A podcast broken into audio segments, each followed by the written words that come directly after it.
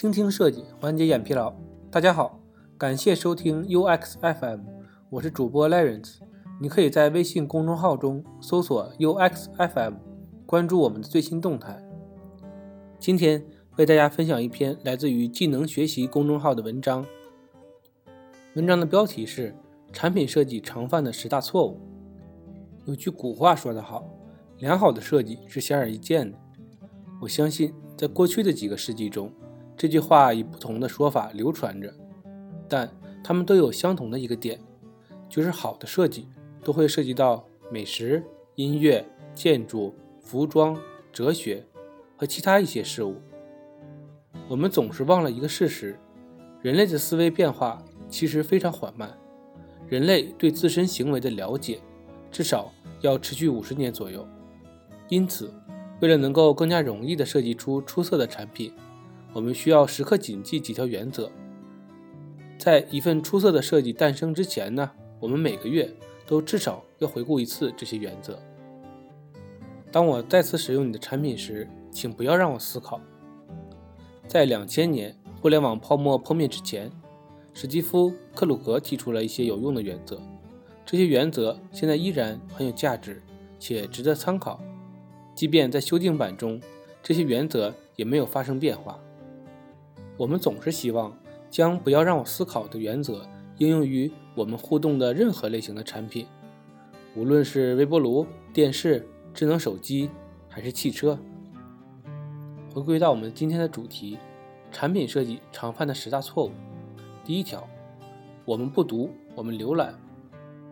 之所以这么说呢，是因为我们在使用产品的时候。就像是在执行任务，我们只寻找我们感兴趣的事情。例如，我很少记得自己浏览的网站主页上所有的文字，为什么呢？因为大多数网络用户都在努力完成某项工作，并快速完成。我们没有时间阅读不必要的内容，但是我们还是会提供大量的文字，因为我们认为人们需要知道这一点，或者。一些设计师所说，它增加了用户体验，但是实际上，用户只关心他感兴趣的那些事情。为了让用户更好的浏览，我们可以使用以下几个方法去优化页面，比如使用大量的标题，它会告诉你每个部分的内容，或者它们是否与你想要找的内容有关。无论哪种方式，它都将有助于你决定进一步浏览网页。还是关闭网页。第二个呢，保持段落的简短，较长的段落使读者在长篇大论中迷茫，并且他们比一系列的短段落更难扫阅。段落中总有一个合理的位置，可以把它一分为二。三，使用项目符号列表，几乎任何东西都可以写成项目符号列表。一句用很多逗号分割开的长句，就能写成子弹列表。另外呢。为了方便阅读，不要忘记在子弹列表里留一些行距，就像 Medium 做的那样。第四个呢是突出关键术语。页面扫描过程中，一般包括查找关键字和短语，加粗那个最重要的短语，可以方便用户寻找。此外，不要强调太多的东西，因为它会让人失去焦点。第二部分，创建有效的可视化层次结构。另一个有助于扫阅网页的重要方面是提供合适的视觉层次结构。层次结构可以给网页的外观描绘了元素之间的关系。下面呢有两条原则可供参考。第一个呢是越重要的信息越应该重点突出，最重要的信息呢要用更大的字体或者不同颜色大胆的强调。第二个呢逻辑上相关的信息在视觉上也应该是相关的。你可以通过在相同的视觉样式下，或在相同的标题下对它进行分组。第三部分，不要浪费时间做无用功。我们相信人们想要更多更显眼的东西，但我们忘了市场上有太多需要我们花时间琢磨的应用程序。每一个应用程序使用的方法都不同，于是我们要一个个的学。所以，当一个新应用出现的时候，我们的情绪就会爆发。什么？又有一个新应用要学，还有的设计师，当被要求设计新东西时，总是有冲动创造新的东西。跟随别人的脚步，总让我们感觉哪里不对劲儿。我们被聘用，就是为了做一些与众不同的事情，不是为了做这个行业给我们颁发一些常用惯例最佳奖之类的奖项的。但是，我们要好好想想，在创造新事物之前，你必须要明白，你试图所破的那些旧和新立的这些新，所要创造的这些价值，需要多少的时间、精力和知识面呢？第四部分。产品说明必须消失。我们的工作是让事情变得更清晰明了。如果无法做到清晰，至少要做到不言自明。你要明白，没有多少人会阅读产品说明书的。我们的目标应该是取消说明书，使一切不言自明。但如果说明书是必要的，尽量减少篇幅。我们总是在说明书上稀里糊涂。不显而易见，我们就打算一目了然。以宜家为例，如果你随机选一个人来宜家组装衣柜，我相信他基本能够完成。为什么呢？因为如果你面前有一幅清晰的画面，组装就变得轻而易举。尽管那个画面没有文字说明，只有图像。第五部分，我们不关心你的产品如何运作。对于大多数人来说，了解或理解产品的运作方式并不重要，不是因为他们不够聪明，而仅仅是因为他们不关心。因此，一旦他们决定使用你的产品，就会很少更换。我们以 Apple 的 AirPods 为例，我们都承认，相对于你支付的价格，AirPods 不是最好的选择。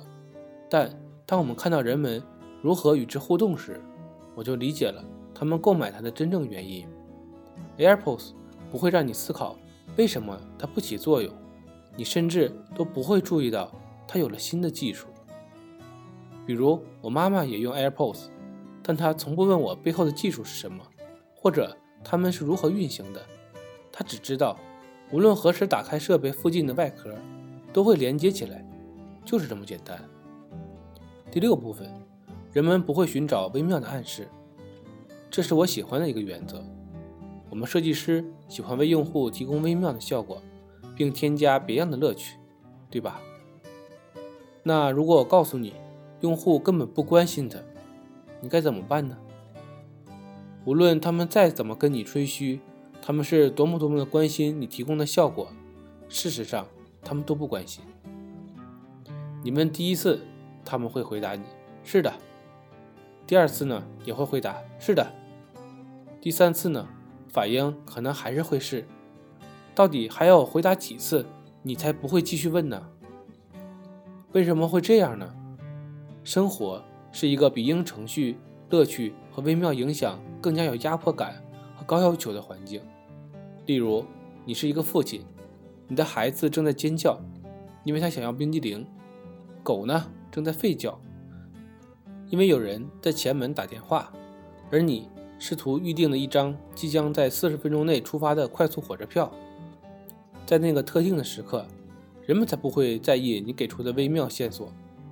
但是从另一方面讲，我们应该使用它们，但前提是不能减少用户流。第七部分，焦点小组并不是可用性测试。焦点小组是一群人坐在桌子旁讨论事情，他们谈论他们对产品过去的经历。他们的感受以及对新概念的看法。焦点小组非常适合确定用户的需求。可用性测试是观察一个人尝试新东西的过程。在这种情况下，你要求他们执行特定的操作，以确定你是否需要改进某些内容。因此，焦点小组是关于倾听的，可用性测试是关于细致观察的。八，我们允许个人感受。掌管整个过程，几乎所有设计数码产品的设计师都无一例外地说过：“我也是用户，所以我知道什么是好，什么是坏。”正因为如此，我们往往对我们喜欢和不喜欢东西有强烈的感受。我们喜欢使用某某的产品，或者我们认为某某是一个巨大的痛苦。当我们在团队工作时，往往很难察觉这些感受，结果呢，就导致了一群对自己设计出的产品有着强烈的个人感受的设计师窝在一起。我们倾向于认为大多数用户和我们一样。第九部分，你问了错误的问题。如果你提前问出“人们喜欢下拉菜单吗”这样的问题，那么这个问题既没有效率，又不能增加任何价值。你要问的应该是：这个下拉菜单在这个场景下用这些文字可以为那些可以使用这个网页的用户创造良好的体验吗？我们应该抛弃人们喜欢不喜欢产品这个问题。去深入的了解产品设计的战略规划。这样做的原因是，如果我们专注于人们喜欢的东西，我们将抓不住重点而浪费精力。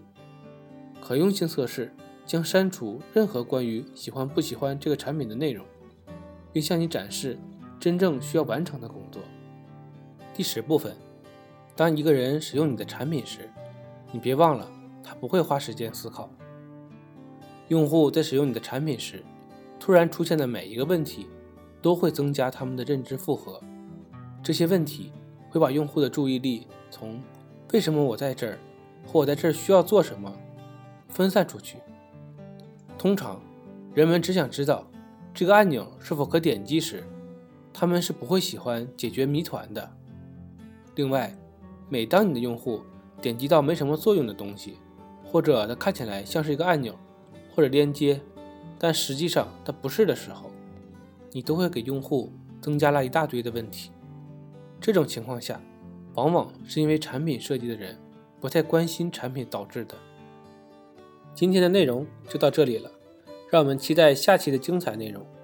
你可以在播客的文稿中找到我们的联系方式，欢迎给我们投稿或者提出建议，让我们一起把节目做得更好。